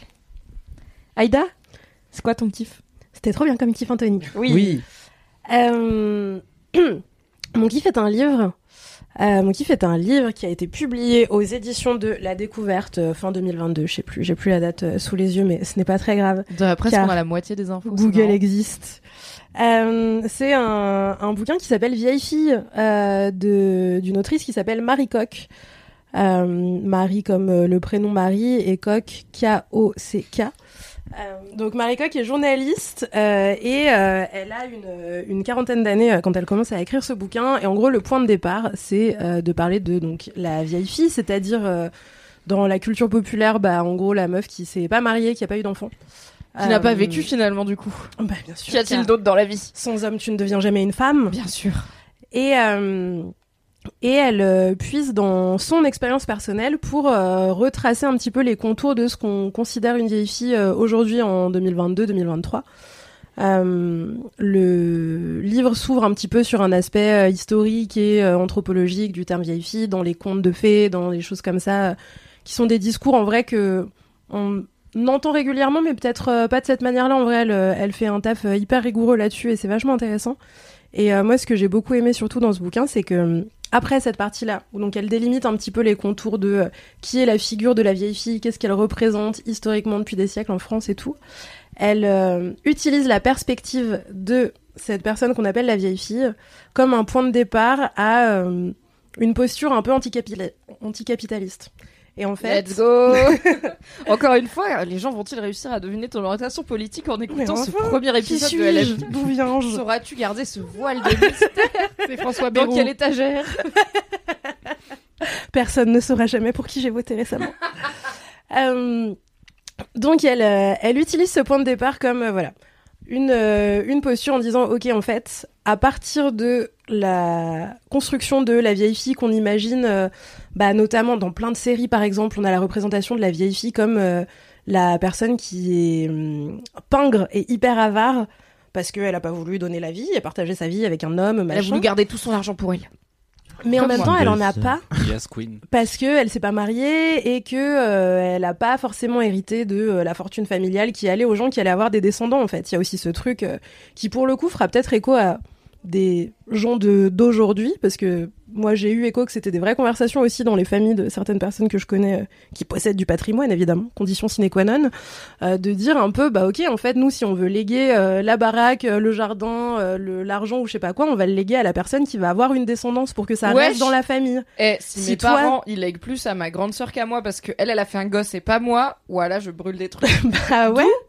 Genre, tu, moi, je suis ton enfant quand même, tu vois. Genre, j'ai pas procréé, on s'en fout. L'idée, c'est pas que ça reste dans la lignée sanguine où on s'en bat les couilles. Mes parents, ils sont morts, ils seront pas là pour le voir, tu vois. Enfin, vraiment, on est où là? C'est pas le si on n'est pas au Moyen Âge en mode euh, oui, mais on va bref. Ah, ça m'a choqué. Bah, le nom de famille, on laisse le domaine familial là où le nom de famille continue. Enfin, voilà, elle part, euh, elle part un peu de ce point-là, et du coup, t'as tout ce truc de la construction de la VFI qui participe moins au système monétaire euh, que les autres parce que elle est un peu mise au banc de la société, qui euh, produit pas autant de richesses que les autres parce qu'en plus, elle a pas d'enfants, mais les enfants ils vont payer pour notre retraite, donc elle est égoïste. Tu vois, il y a un peu ce truc. De toute façon, elle a pas fait d'enfant, euh, donc elle est un monstre d'égo- d'égoïsme. Évidemment. Elle n'a pas de cœur. Et en plus, euh, personne, enfin aucun homme ne l'a choisi euh, pour euh, la faire monter dans une calèche et la marier euh, à l'église du village. Donc euh, voilà, elle a perdu quoi. Euh, et, euh, et à partir de là, elle trace aussi tout un portrait de comment on considère la famille nucléaire, le couple un petit peu euh, traditionnel et le couple hétéro euh, autour de la consommation en fait. Et il y a cette idée qui est hyper hyper intéressante. Après, franchement, peut-être qu'il y a plein d'autres gens qui en ont parlé avant et tout. Moi, c'était la première fois que je le voyais traduit en ces termes. On parle beaucoup de réinventer l'amour en ce moment. Il y a plein de gens qui euh, écrivent des bouquins là-dessus et tout. C'est la première fois que je vois cette perspective-là aussi qui est plutôt tournée autour de ce truc de... Bah, en fait, il y a un enjeu capitaliste hyper fort dans euh, cette euh, matrice hétérosexuelle de la construction du couple. Et il y a un trajet un peu tout tracé qui va de... on est ensemble, on achète un bien à deux, on crée une famille, et en fait, autour de tous ces événements-là qui sont le schéma tracé, on se marie, ça coûte cher, blablabla. En fait, il y a une euh, manière d'orienter sa vie autour de la consommation, et parfois de la surconsommation. T'as plein de gens, évidemment, à l'échelle individuelle, qui essayent de sortir de ces schémas-là, hein, c'est pas la, la question, mais voilà, elle tu trace cette espèce vu- de chemin. J'ai vu une meuf tweeter l'autre jour. Je vais me marier et euh, les gens me demandent ma, ce que je sais pas comment ça s'appelle la liste de mariage, la, la liste des cadeaux que tu veux, Ouais. ça- ou le trousseau, peut-être c'est ça. Ou à la base, tu demandais deux. des trucs. En fait, quand tu te mariais, c'est le moment où tu emménageais dans un nouveau logement avec la personne. Donc tu demandais du linge de lit, euh, Mhm. des, des services de table, voilà, Une des vaisselles café. entières, une machine à café, des trucs quand même euh, conséquents. Et en fait, la personne disait, mais ça n'a pas de sens en 2023, on me demande mon trousseau, j'habite avec mon gars depuis 5 ans, on a tout ce qu'il nous faut, enfin, on n'a pas besoin de... Et du coup, elle est là, bah, je- enfin, il faut trouver quoi d'autre Une demander. cagnotte pour le voyage Voilà, de une noces. cagnotte pour le voyage de noces, c'est la version un peu plus classique, mais même le- la, dé- la dynamique du voyage de noces est aussi, euh, tu vois, on t'encourage pas à le faire au camping pas loin de chez toi, ou même à le faire euh, de façon économe. C'est plutôt justement, on va te payer un beau voyage, donc tu vas consommer. Mais il me semble qu'à la base, j'ai pas fait entrepôt, hein, donc vous me direz en DM euh, et j'irai corriger si je me trompe, mais il me semble qu'une des un des, des, des- un des leviers qui a mené à l'invention du mariage tel qu'on le connaît, c'est euh, contrôler la propriété. Qui Ouais. possède quoi et à qui c'est et contrôler l'héritage. Donc en fait, si t'as euh, un duo qui a plusieurs enfants mais ils sont pas forcément liés par le mariage, t'as des gens qui vont faire des enfants avec différents partenaires. T'as voilà, ça devient très vite compliqué quand tu commences à avoir une maison que t'as construite, des richesses, quand les gens ont arrêté d'être juste euh, de vivre avec ce qui leur permet de survivre deux mois environ. Bah ça a été une- un des un des trucs qui a fait quand on a inventé le mariage. Donc ça a toujours été pour moi lié économie, mariage, cou- couple hétéro, enfin tout ce qui est la norme dans un monde capitaliste, la norme est forcément faite pour encourager le capitalisme, tu vois. Ouais, carrément, carrément. Et, euh, et du coup, c'était hyper. Enfin, moi, je trouve ça hyper intéressant d'avoir sa perspective, euh, qui est à la fois une perspective euh, universitaire parce qu'elle fait plein de recherches, elle cite plein de recherches dans l'ouvrage, mais c'est aussi une perspective vécue. Donc, elle rajoute aussi la manière dont elle, elle se sent perçue socialement, les conversations qu'elle a autour d'elle, la manière dont elle voit, bah voilà, les autres s'organiser, des gens qui partagent sa situation ou qui la partagent pas. Souvent qui la partagent pas d'ailleurs. hein, car, euh, car être en couple hétéro quand on est une femme, euh, c'est parfois invivable, mais ça permet aussi de gagner un certain nombre d'avantages euh, socialement. Et, voilà, donc elle, elle retrace un petit peu ce, ce schéma-là, elle parle de comment elle, elle a évolué autour de sa position justement de vieille fille.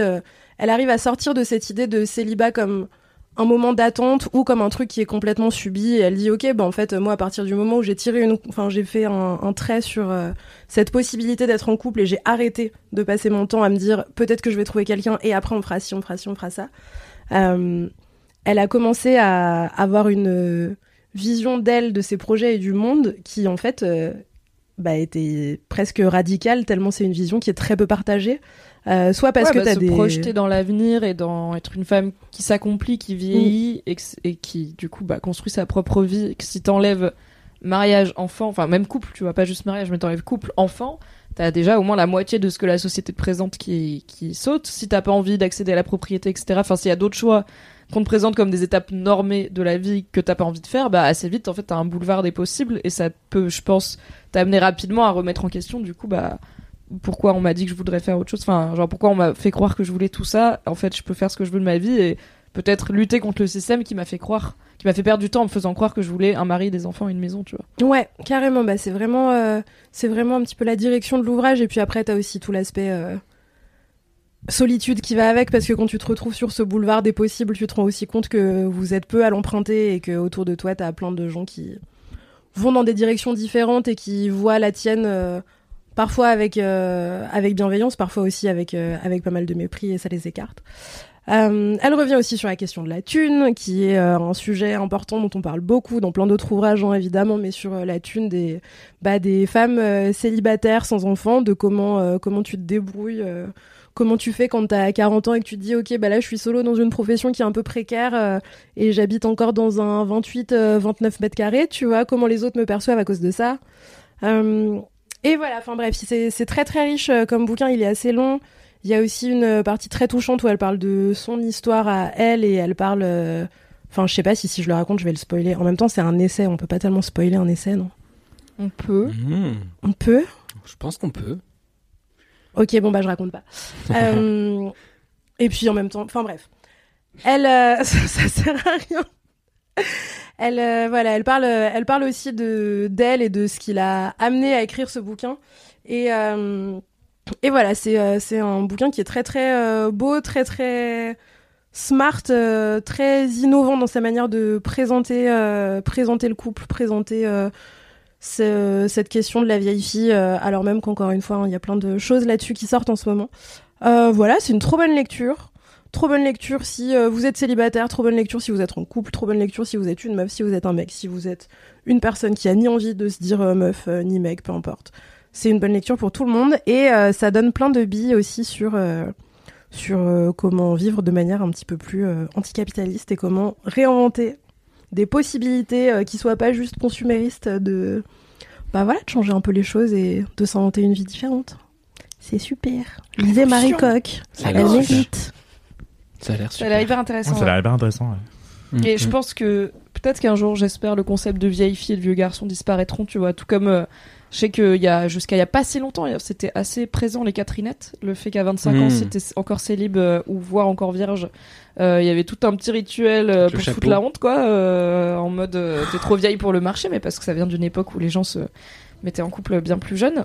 Et c'est un Mais peu ça existe l'équivalent encore de on te maintenant met une gifle à ta, tes premières règles, tu vois. Ça se fait Quoi encore. mais attends C'est une tradition aussi dans certaines cultures de quand une fille a ses premières règles, on lui met une gifle pour, euh, enfin sa mère lui met une gifle ou sa tante, enfin, en tout cas une figure euh, d'autorité féminine, lui met une gifle pour lui souhaiter la bienvenue dans le monde des femmes, ce qui est lourd de sens quand on y réfléchit. bah en tout cas c'est lucide mais Ouais, euh, c'est lucide, mais je suis pas sûre que ce soit bien explicité au-delà de. Allez hop, celle-là tu l'auras pas volée, bienvenue, on est bien entre nous, voici comment euh, absorber le sang. Donc voilà, les Catherinettes, je pense que, à part dans certains milieux peut-être un peu plus tradis, ça se fait plus trop. euh, même le mot n'est plus très connu. Ouais, Peut-être qu'un jour on aura le même regard sur vieille fille et vieux garçon où ce sera tellement parce qu'aussi pour moi ça a plus trop de sens de parler de vieille fille dans un monde où les gens ont plein d'étapes dans leur vie Hmm. là où avant c'était très streamliné mais si à 45 ans tu décides que tu vas le couple c'est plus pour toi mais qu'en fait t'as passé 10 ans en couple dans ta vie bah ça c'est pas pareil que d'avoir jamais été avec quelqu'un de toute ta vie tu vois tu peux avoir vécu une histoire hyper deep ou même euh, si t'as eu plein de couples mais qui ont tous duré euh, je sais pas entre 6 mois et 3 ans bah t'as vécu des trucs enfin c'est aussi euh, une vie il y a, ça a plus trop de sens maintenant qu'on peut avoir des vies quand même plus souples sur Mm. les choix qu'on fait donc espérons que un jour il n'y ait plus de bouquin qui s'appelle Vieille fille mais en attendant vous pouvez lire les vieilles filles de Marie Coq Exactement. Merci d'avoir écouté mon kiff euh, un petit peu, un petit peu désordonné car c'est vendredi. non c'est très bien Mais non. c'est très, très bien. Mathis c'est quoi ton kiff? J'ai hésité euh, parce que euh, je, je me suis dit ah euh, j'ai fait un billet d'humeur un peu gaulerie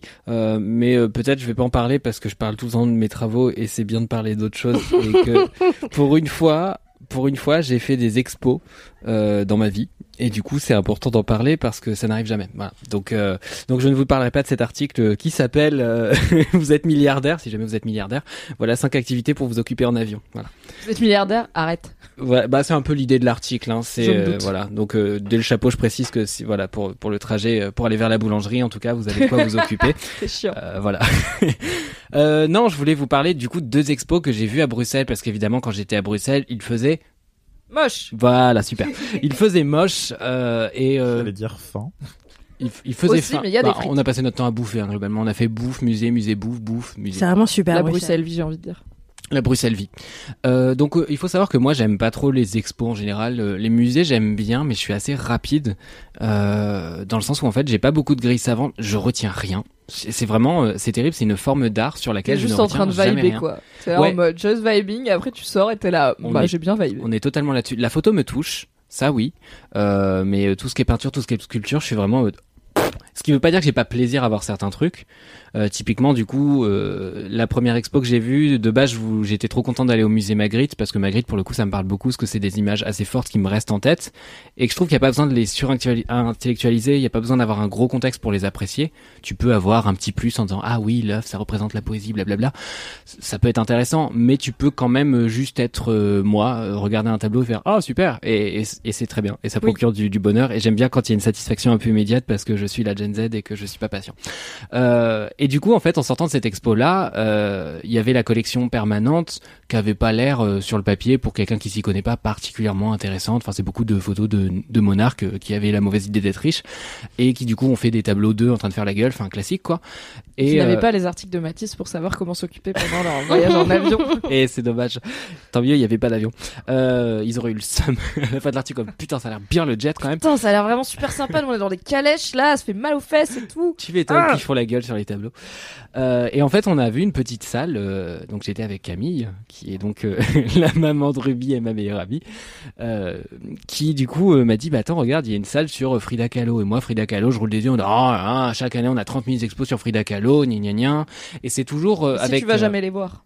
Tu Grave. non mais pour le coup j'avais vu celle au Palais Galliera etc et du coup la biographie en lent en en large en travers de Frida Kahlo où on insiste sur le traumatisme etc qui, qui est véritable juste en fait on en fait une espèce de femme martyre et, et le seul prisme de lecture qu'on a dessus c'est la souffrance et là il y a non, une mais je pense que peut-être aussi c'est une forme de recalibration par rapport à une récupération hyper consumériste féministe de oui Frida ah Kahlo. ben totalement En fait, au moment où Sephora met la gueule de Frida Kahlo Mmh. retouchée Sur les palettes. sur des palettes, Ouais. peut-être que c'est pas plus mal. Peut-être que ça vient aussi de là cette insistance sur. ouais C'était vraiment une personne qui a une vie hyper riche et complexe, mais qui était pas une icône glamour euh, Sephora. Peut-être Mm. que les gens insistent parce que en face euh, le consumérisme féministe euh, c'est vrai essaye vraiment de la déposséder pour le coup de son histoire et de sa Mm. son héritage. Mais Voilà. du coup, dans les musées, je trouve qu'on insiste beaucoup sur ça et euh, on insiste, je trouve, pas assez sur d'autres pans de la culture qu'on peut vraiment genre apprécier et trouver genre beau, Oui. esthétique, intéressant.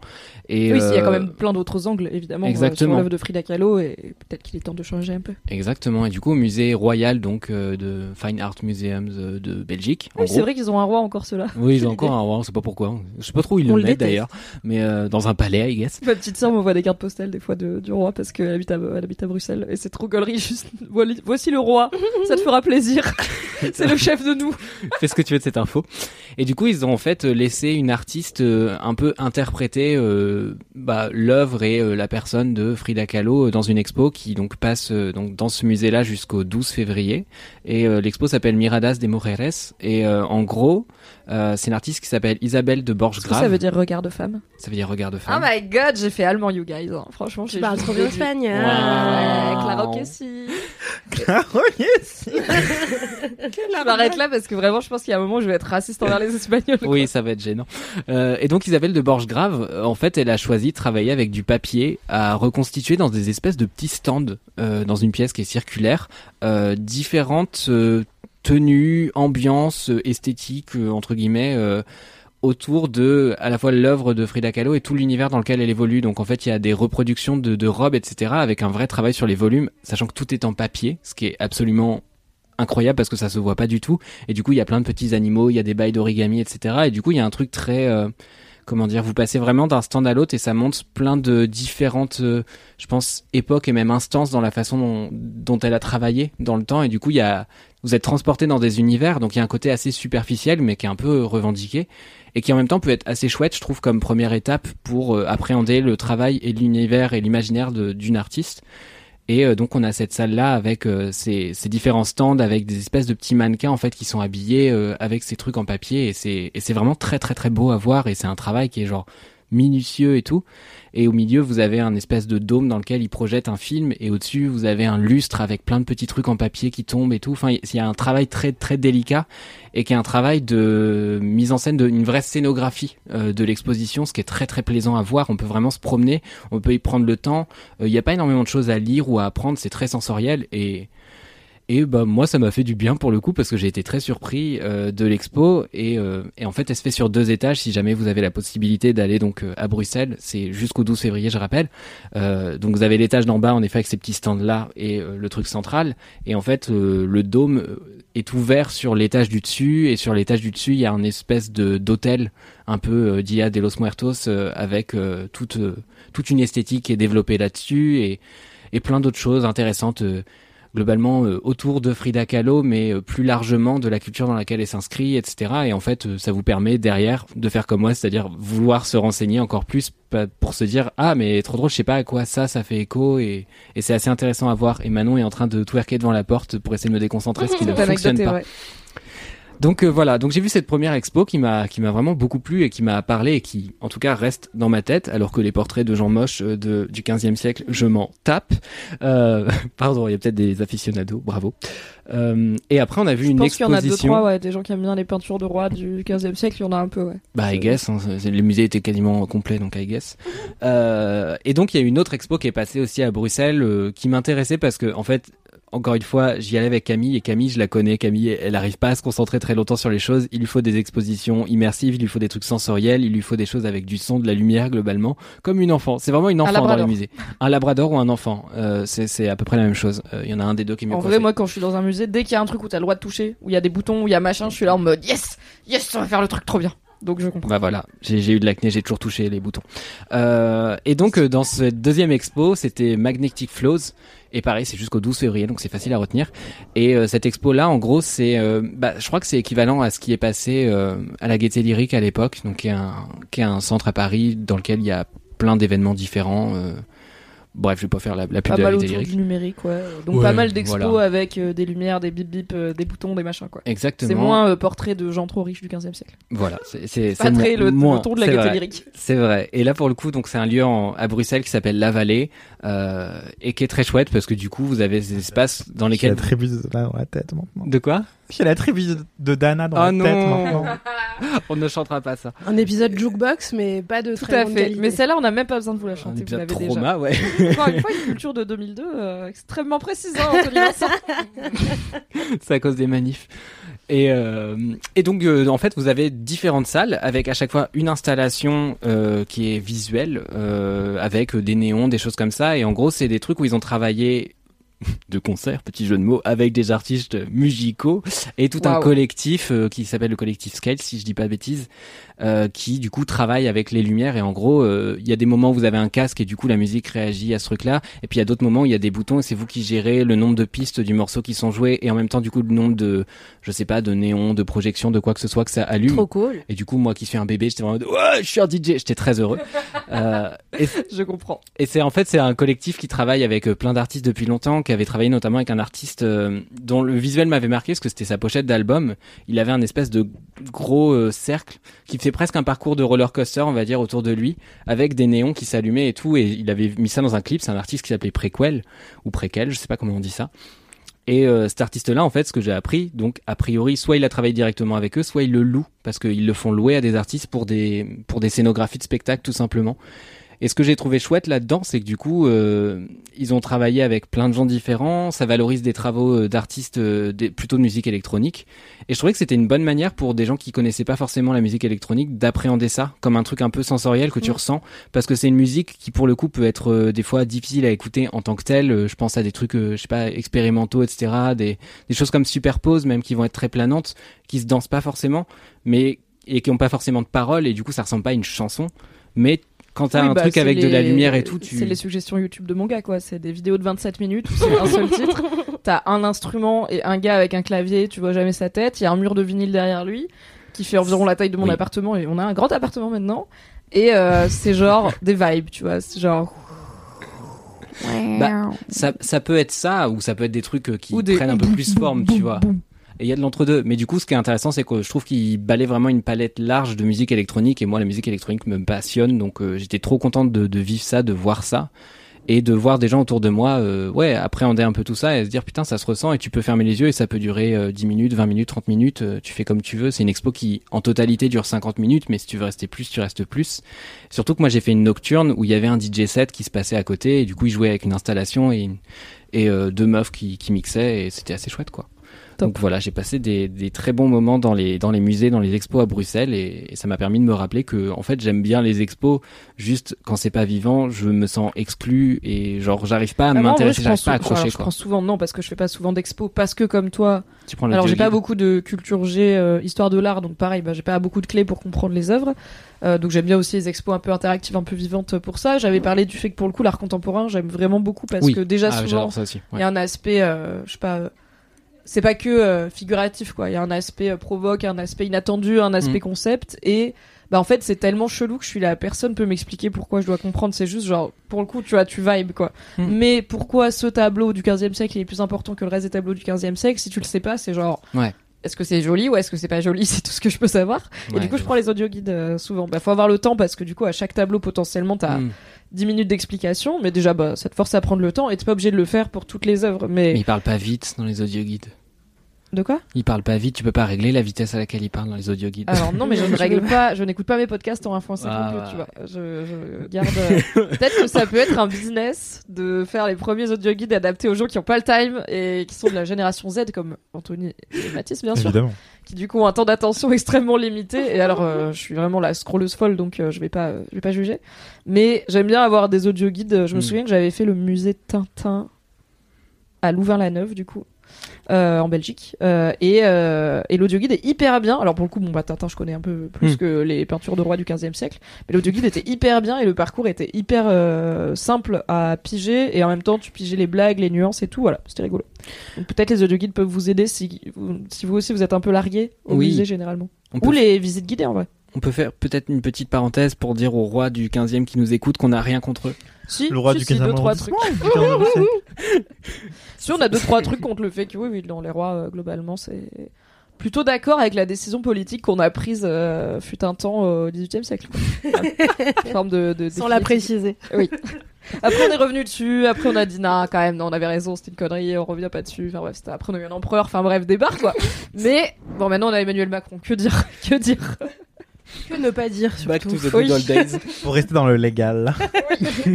Sachez que, euh, j'ai ouvert Twitter pour tomber sur un DM de Aïda que je n'avais pas lu, qui me dit, mon mariage de rêve, c'est une grosse manif avec des sandwichs merguez de la CGT et une batucada. Ma mère m'a trop fait écouter Manu Chao et c'était avant qu'on tourne cet épisode. C'est hyper précis. Donc on est dans le Manu Chao et une batucada, c'est hyper J'ai fait partie d'une batucada.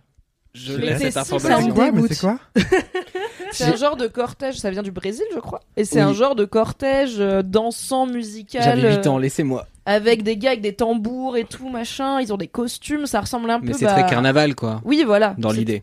Et bon, tu viens du Nord, mais c'est pas. Bah ouais, c'était le petit truc du conservatoire où je faisais des percus et on m'a un peu forcé en mode bah si, rejoins, bah si, bah si, bah ah si. yes. Bah après, et du coup, je que me suis retrouvé à et 7-8 j'avais ans à faire ça, quoi. C'était Waouh. pas, ouais. J'étais pas très bon, évidemment. J'ai été viré plus ou moins. Si vous voulez demander à Ria en euh, Aïda en mariage autour d'une batucada avec un sandwich merguez à la prochaine manif, tentez shoot Pour your le shot. contexte, c'était en réponse à une photo que Mimi avait envoyée que je ne vais pas décrire euh, parce que ça vous regarde pas. Non, c'est Tout pas à vrai. fait. Pour des raisons de, de- on n'a pas le temps de toute façon. Oui. Euh, et euh, et c'était plus une blague que ma vraie vie. Enfin, c'était plus une vibe. C'est une photo d'un couple qui s'embrasse à une manif et c'est une photo extrêmement du coup euh, française. Voilà. puisque c'est un couple Ah, qui s'embrasse derrière la à travers un abribus qui a été éclaté. enfin un panneau publicitaire qui a été manifestation. Donc Ah. euh, le verre brisé les Voilà. encadre euh, comme un une Et donc moi j'ai dit ah mon dieu, mon faire part de mariage. C'est ça, Tout à fait. Alors on peut. C'est la photo d'Audio Bobby. C'est la photo de Audio Bobby. Il est B O B excellent. Y. Et quelqu'un l'a retweeté, Daz Daz l'a retweeté en disant cette photo est tellement française qu'elle possède une carte vitale. du coup, ça fait partie du roster de mèmes Pour que j'envoie en DM à Aïda. Exactement. Que des mèmes de gauche. Et c'est mon faire part de mariage. Enfin, du coup, il y aura moi de photoshopper Oui, dessus avec euh, la personne que j'épouserai. Mais Je euh, peux faire ça. tu vas mettre Philippe Poutou et la Laïs encore. Je vais essayer d'aller vite parce que ça fait un Pardon. Pardon, Euh, fonce. mais j'ai quand même un peu un mini kiff et un gros kiff parce que je viens de... En fait, j'avais un kiff Allez. et j'étais là, ouais, je peux le faire, c'est facile, c'est d'actu et tout. Et après, t'as dit un truc qui m'a fait penser. J'étais, ah, j'ai plus envie de faire ça comme kiff. Donc, je vais Boum. vous faire le premier très vite et après celui qui m'inspire là trigger. Mimi. Mon mini kiff du moment, ce ne sera une surprise pour personne euh, si vous me connaissez un petit peu, c'est la série The Last of Us, euh, qui est une série adaptée d'un jeu vidéo auquel alors je n'ai pas joué. Je suis un peu la dernière caution jeu vidéo de ce podcast. Euh, maintenant Cédric est plus rare qu'une comète. On a essayé, hein. Euh, donc je n'ai pas joué à The Last of Us qui est un jeu de en gros on, on joue Joël qui est dans un monde post-apocalyptique où les gens sont infectés euh, façon zombie par un champignon et euh, il accompagne Ellie une adolescente et euh, voilà ils doivent à la fois survivre et puis euh, suivre une quête qu'on découvrira au fil du jeu ou de la série pour emmener Ellie quelque part. Et The Last of Us est un jeu vidéo avec une narration très cinématographique déjà de base, qui a cartonné, ils en ont fait un 2. Il a surtout été loué pour son histoire et son côté très émouvant, là où le gameplay, bon, c'est un gameplay un peu plus classico. Et c'est adapté par HBO aux États-Unis, c'est dispo sur Prime Video en France, en série télé, qui est adapté à la fois par euh, le co-créateur du jeu et le créateur de la série Tchernobyl, qui avait très bien marché aussi. Donc on est sur du full euh, zombie, euh, enfin full série post-apo zombie, et ça fait un moment qu'on n'avait pas eu une bonne série de zombies. Euh, et moi j'aimais pas. Walking Dead, donc même si Walking Dead a duré 28 ans, ça ne compte pas parce que c'était pas très bien. Et la vibe, la grosse hype zombie est un peu passée, donc là je pense qu'il y a, il y a du temps et du soin qui est mis à ok comment on représente des figures de type zombie désinfectés et une vie dans un monde où euh, du coup bah il y a cette forme de pandémie dans une série qui en plus sort dans un contexte où on est en pandémie et où du coup c'est des c'est des problématiques qui sont assez sensibles pour pas mal de gens. C'est un peu post-apo, euh, ce qu'on vit actuellement aussi, finalement. On est Enfin, mi-d'apo là. On est Ouais, encore là, dedans. non, là, on est on beginning de On est au qu'il y début. aura la guerre de l'eau. On sera post, on sera fin apo et après on sera post apo. Là on est apo ch- premier premier quart tu vois. ouais. Pourquoi On tu est à l'entrée. avec le fait qu'on dise Apo comme si on était dans une start-up Parce que c'est si on dit apocalypse, c'est post-apocalyptique, c'est très long. Euh, c'est une Ah, série Dieu, qui est portée par Pedro Pascal et Bella Ramsey, qui sont deux, euh, deux alumnes de Game of Thrones, comme on dit. Hmm. Puisque, alors, Pedro Pascal est un zaddy, Zaddy. évidemment, et il le sait qu'il a une énergie very daron, ce qui marche bien, puisqu'il joue un personnage qui est très, qui est, un- qui est père et qui est très paternel. Et il a dit d'ailleurs qu'il adore jouer des pères parce que lui, il n'a pas d'enfant. Et il adore se projeter dans, euh, en fait, pour lui, c'est vraiment une expérience parce qu'il est là. Moi, je fais pas ça dans ma vie, je suis pas de gamin, donc, euh, Oh. c'est un daddy dans l'âme et dans son art. Donc Pedro Pascal était Oberyn Martell, euh, formidable prince dornien pansexuel parti trop tôt dans Game of Thrones, et Bella Ramsey Ah était ouais, ça. Mormont, une gamine extrêmement combative euh, qui euh, qui s'est notamment illustrée en combattant un géant et en ne se laissant pas faire par les hommes Oui. qui voulaient régir sa vie. Bravo. C'est donc les deux têtes d'affiche de la série The Last of Us, dans lequel il y a aussi pas mal d'acteurs et d'actrices qu'on retrouvera. Et je suis très contente parce que donc le premier épisode est sorti et il est bien, donc c'est déjà trop bien, c'est quali, euh, il y a du rythme, c'est prenant, c'est émouvant, il y a du pognon de fou, ce qui est important pour faire un bon show post-apo. Mais est-ce qu'il y a Pedro Pascal tout nu? Il il y a pas Pedro Pascal tout nu, il y a Pedro Pascal avec des émotions et genre il se réveille et il a un vieux t-shirt un peu trop grand et j'étais Ouais, là, ouais, ok, ouais, m'a ok, dit. d'accord. voilà, Euh, c'est quand même un beau moment de vie. Et je, Ouais, alors je ouais. pense pas qu'on aura beaucoup de scènes de nu dans cette série, mais on aura beaucoup de Pedro Pascal. Et d'ailleurs, ils ont changé un détail dans le jeu. L'infection se transmet par des spores, donc dans l'air, euh, et du coup tous les personnages du jeu portent Oh un non. masque. Dans la série, c'est par des genres de, je sais pas, de de fils, de filaments qui sortent des champignons. Et du coup, Ah. ça permet à la fois de pas nous trigger tous et toutes après Ouais, avec les Covid, masques. avec euh, une série où tout le monde est masqué et de ne pas payer Pedro Pascal pour ne pas montrer sa gueule. Ce qui est peu rentable, même s'ils l'ont fait dans The Mandalorian. Écoutez, où il porte un casque. Bref. On a vraiment une team horny on main dans Laisse-moi kiffer. Ah ouais, non, mais sur oui. Pedro Représenté Pascal, par euh, ouais, Mimi ouais, et ouais. Entre Horny Vincent. Et Diego Luna dans le clip de The Ones That Got Away de Katy Perry. Très important. Donc la série est cool, ce qui est déjà bien. Elle réussit l'exploit de plaire à la fois aux gens qui ont joué au jeu et qui du coup se sentent pas trahis par l'adaptation, et aux gens qui ont pas du tout joué au jeu et qui sont juste contents d'avoir une bonne série. Et euh, voilà, donc je vous conseille The Last of Us, mais c'est aussi mon mini kiff parce que c'est une série de nerds où il y a un bon gros suivi et qui sort de façon hebdomadaire. Donc on peut écouter 8 podcasts par épisode, on peut faire des débriefs, on peut faire des récaps rigolos, on peut faire tout ça.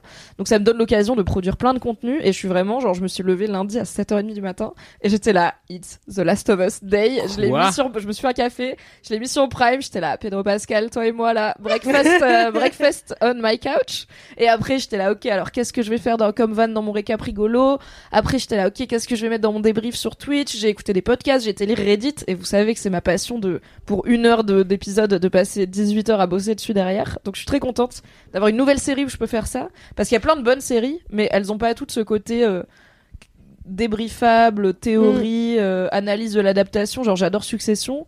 Succession, tu peux faire une critique d'épisode et peut-être un peu essayer d'imaginer la fin parce qu'il y a quand même des rebondissements, des intrigues euh, politiques et tout. Mais c'est limité quand même. C'est quand même c'est un drama quoi. C'est des gens qui vivent leur vie et tu les regardes faire. Là, il y a un petit peu, il y a de l'enjeu. Euh, donc voilà, ravi de The Last of Us. C'était mon mini kiff. Il était un peu long, j'ai triché. Mon gros kiff, j'y ai pensé quand t'as parlé de papier. Ça m'a fait penser que mon mec m'a offert un super cadeau à Noël et ça m'a fait penser que mon kiff c'est les cadeaux de mon mec. Il est hyper fort quand il C'est fait des c'est un cadeaux. presse-papier? Qu'est-ce que c'est? Euh, contexte. Je trouve que moi j'aime bien faire des cadeaux et j'aime bien euh, mettre du soin et essayer de trouver un bon cadeau qui est pertinent pour la personne, qui est genre un clin d'œil, qui machin, qui est pas juste euh, au rayon euh, idée cadeau euh, de Cultura. Smartbox. si no Nature et découverte. Alors cela dit, Nature et Découverte avait mis le seau à compost de cuisine dans leur idée cadeau. Je l'ai offert à ma mère, elle l'a installé direct et elle en a parlé pendant trois jours après. Donc Oh, parfois c'est une, un bon réservoir d'idées. ça c'est une réussite, oui. C'est une, c'est une réussite, sachant que son cadeau de l'année dernière, Mmh. elle m'avait, genre, elle l'a ouvert, elle l'a analysé, elle a compris comment ça marchait, elle m'a dit non merci.